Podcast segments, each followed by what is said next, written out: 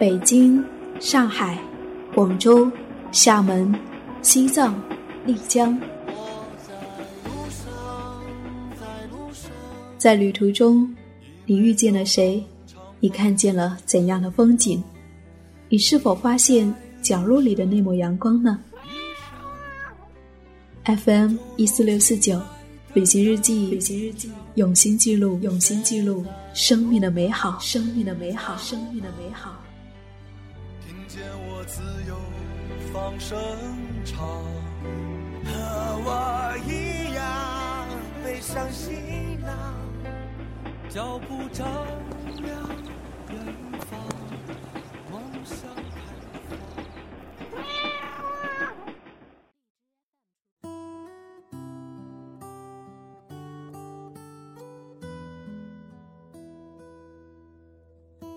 嘿，亲爱的耳朵，你好吗？我是夏意，夏天的夏，回忆的忆，很高兴又和你在一起。世界何其大，不同的人走在路上，总有不同的风景。有人为了一场禅修，有人为了定格下风景，还有人为了走一走当地的市集。比如说，讲看姑娘。许多人选择穿越无人区，而他选择穿过人海。从首尔风物市场，到墨尔本失物招领市集，从威尼斯里亚托市集，到杭州自己组织的遗物市集，蒋看行走其中，遇见无数个温暖的陌生人。散落在市集的物件，经过双手的温度和时间的洗礼。沉淀了更多的纪念、回忆和真实，而那些摊主也和那些旧物一样，随性而温暖。我想，卖旧物的人都是怀旧之人，身后都应该有着一段不可遗忘的故事。那在他们身上又藏着怎样的故事？他们当初为什么要选择卖旧物呢？那此刻。我想和你分享蒋看在韩国旅行时遇到的一个市集摊主的故事，来自于蒋看的新书《不告别》。希望你会听到最后，因为，嗯，最后的话还有一个小小的福利，会送出蒋看的新书。好了，那接下来给你讲这个我很喜欢的故事，希望你也喜欢。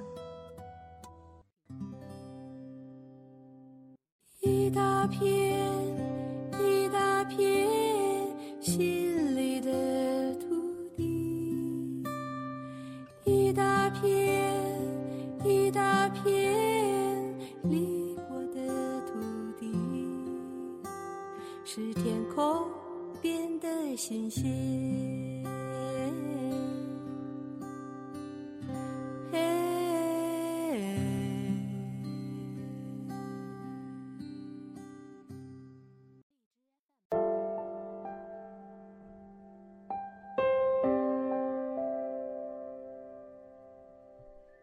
到达首尔的当晚，房东在家等我们。一个小眼睛的中年女子操着一口韩式的英语。向我们介绍着注意事项：地暖和暖气只能开或者关，不要随便的调温。洗完澡把掉在地上的头发清理干净。旅游指南看完后要归到原位。开门密码在小黑板上，建议拍下来存留在手机里。这是一个典型的韩国小屋，餐桌是没有的。生活起居都是席地而坐，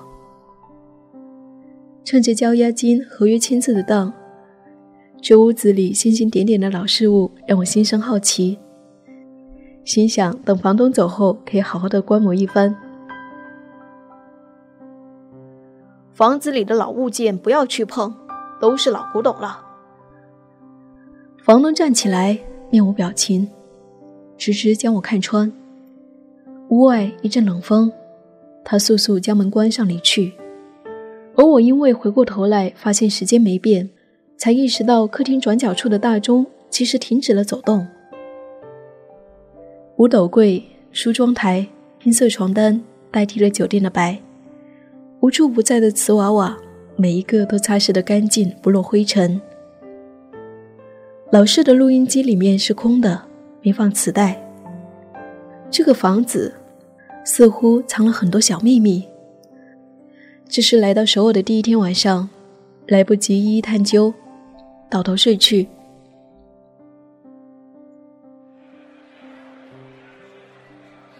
根据行程，在首尔的第二天，去了首尔的风物市场。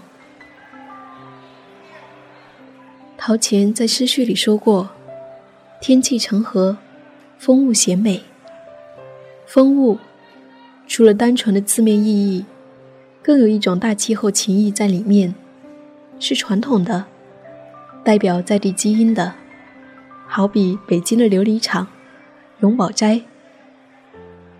只有在电视中才看过的五十到七十年代的教科书、古董手表，甚至外观看起来无法使用的老式相机，这些物品都保留了岁月的痕迹，现在被原封不动地展示给顾客。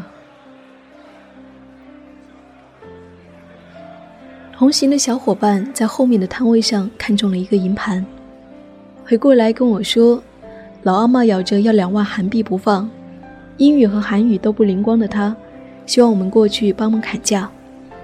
老太太转过头来说：“最少要一万五。”而这一转头，着实把我吓了一跳。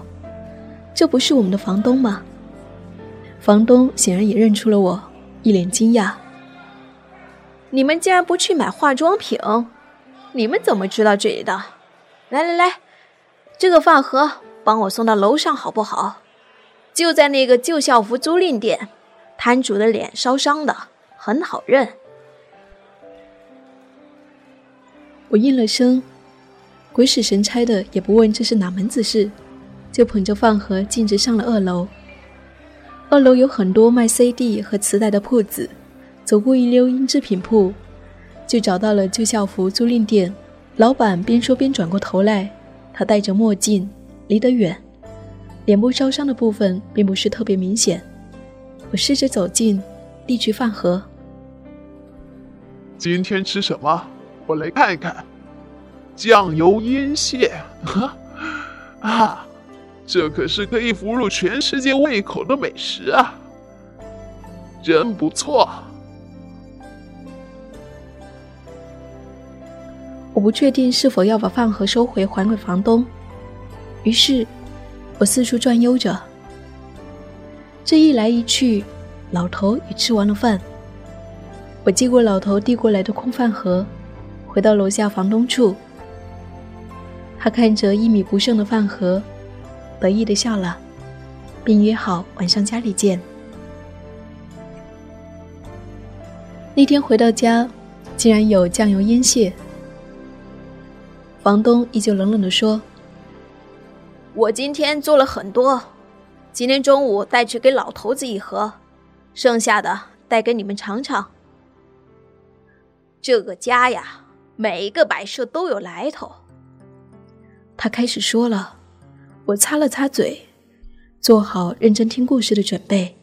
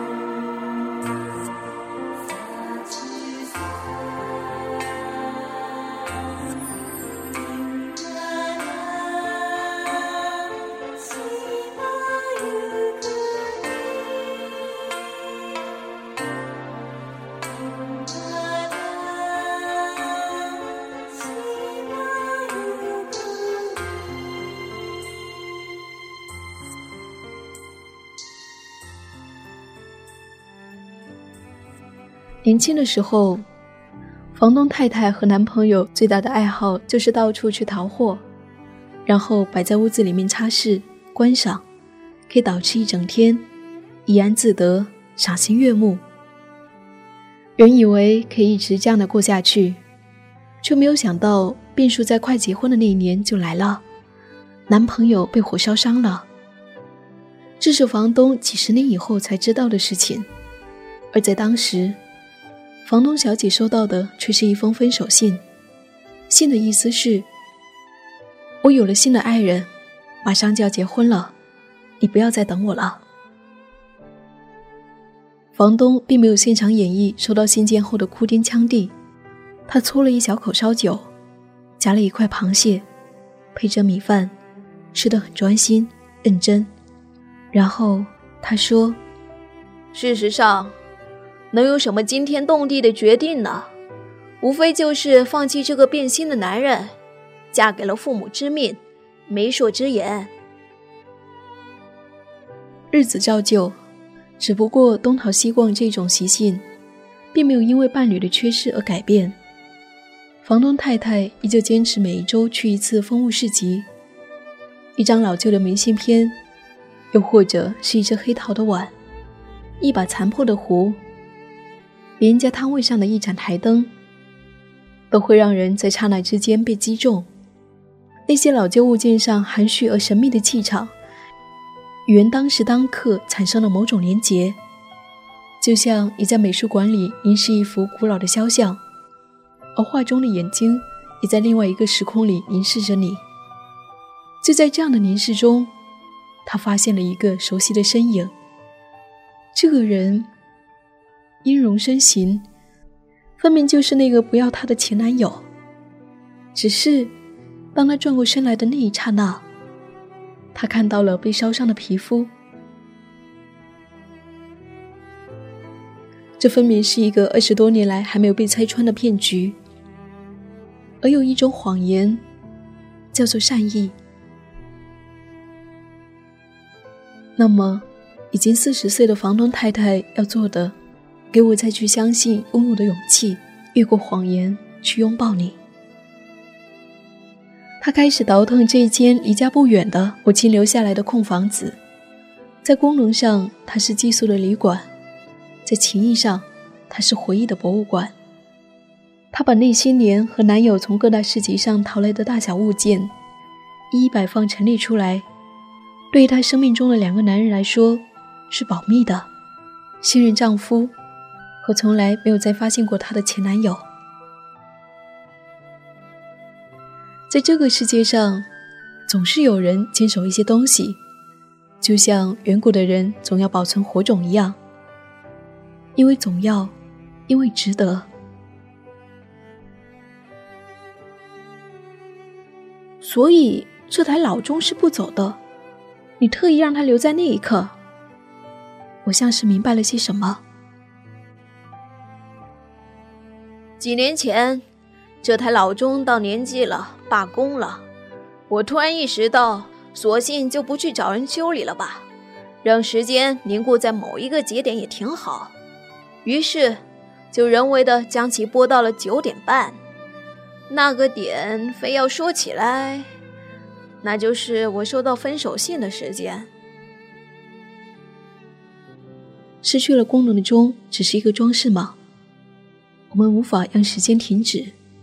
可时钟却可以停顿在某一个时刻，一个我们在充满了无常的生命里期望能够永远的时刻。时间也是信物的一种。这就是两人关于生命中希望就此永恒的故事。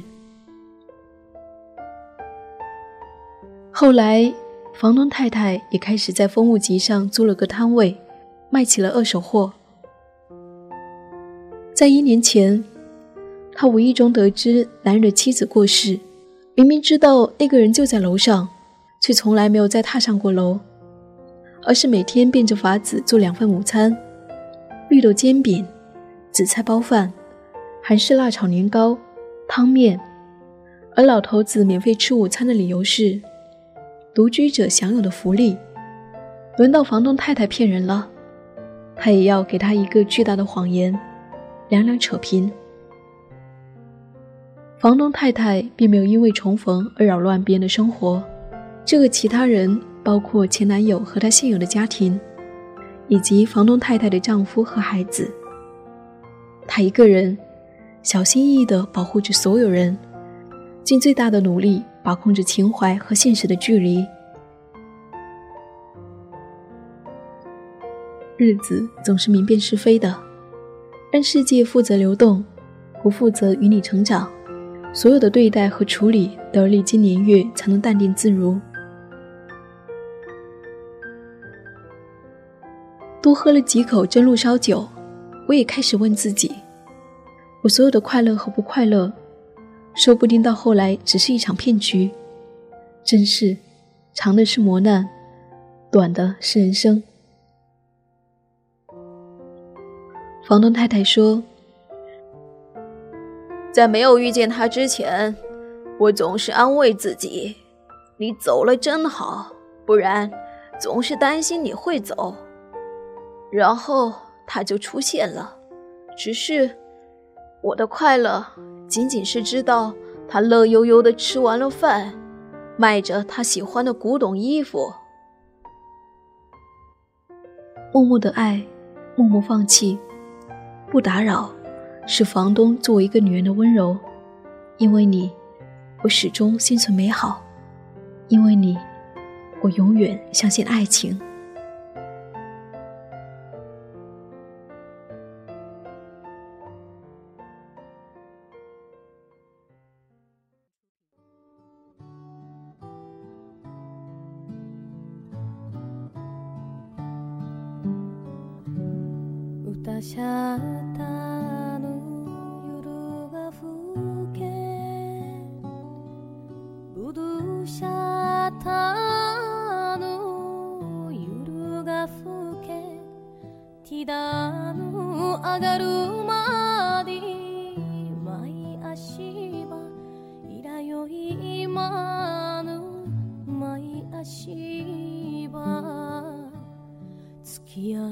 浜には花が咲く